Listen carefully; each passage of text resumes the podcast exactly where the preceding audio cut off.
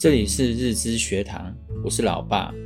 这学期在学府带领的是一年级的小男生。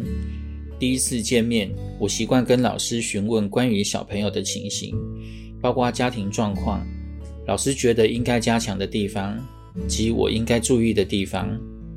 大概了解后，就带着他到学府教室，看着小一的学生，也让我想起十几年前。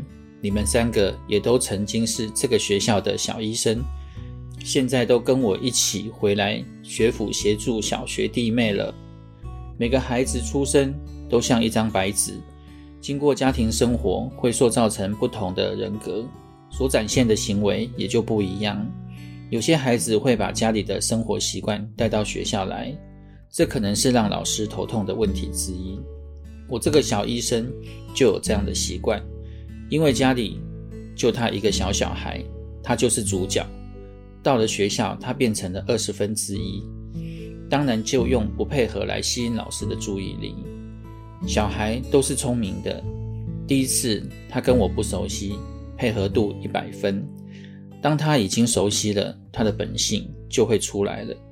只要我说做什么，他习惯的唱反调，都说不要。最后我问他：“你想做什么？”他说玩游戏，我说可以，那我们来一个约定，如果你输了，就把这个作业完成。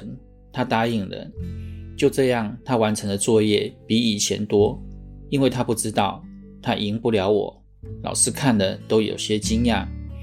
我不喜欢用“不行”这两个字，因为那是完全否定他，会伤了孩子的自尊心。我都是用“可以”，但是我们要约定。因为他听到可以，就有被肯定的感觉，他会乐意跟你配合。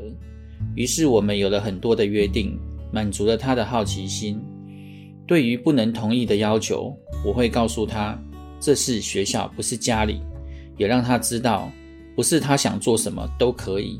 学校有学校的规范，慢慢的他会知道。希望对你们有帮助，我们下回见，拜拜。